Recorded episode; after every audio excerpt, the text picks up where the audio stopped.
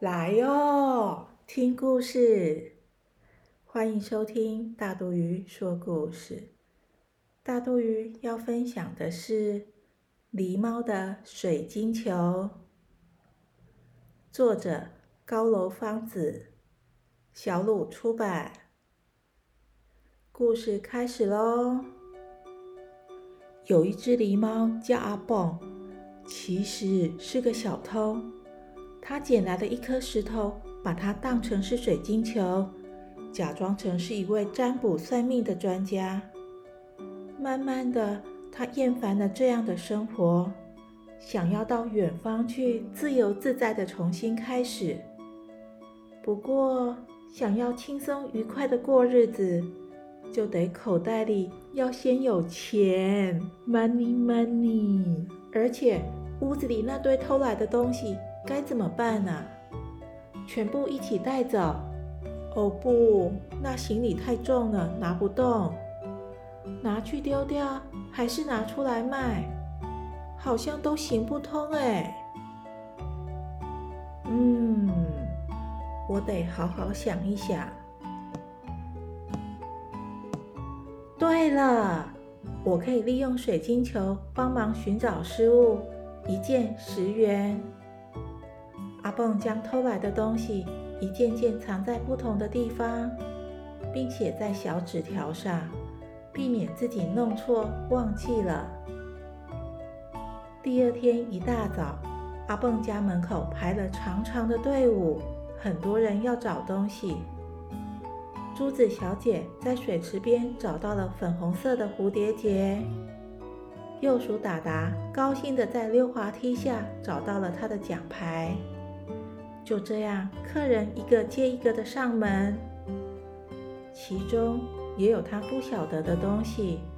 阿蹦就会说：“哦，真抱歉，我在水晶球内看不到你弄丢的东西，所以不用付钱。”赞赞赞！大家都说阿蹦做生意很诚实。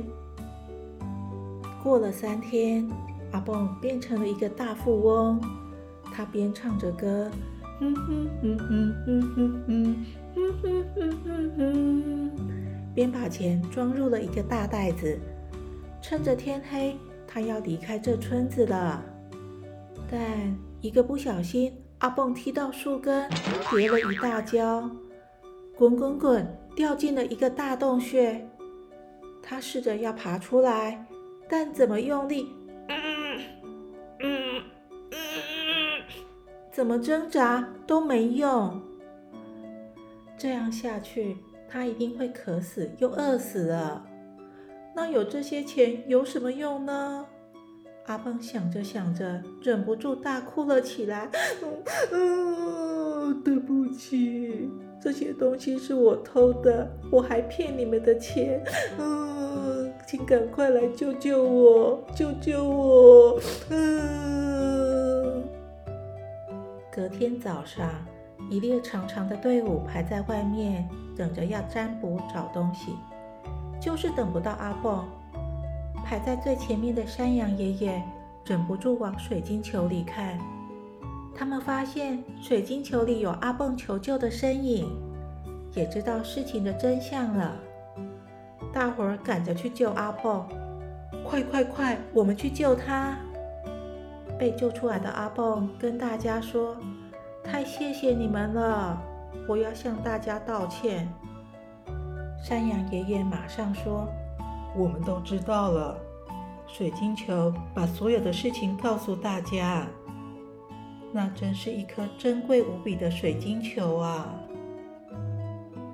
后来，阿蹦真的变成了一位占卜师，开开心心的过着每一天。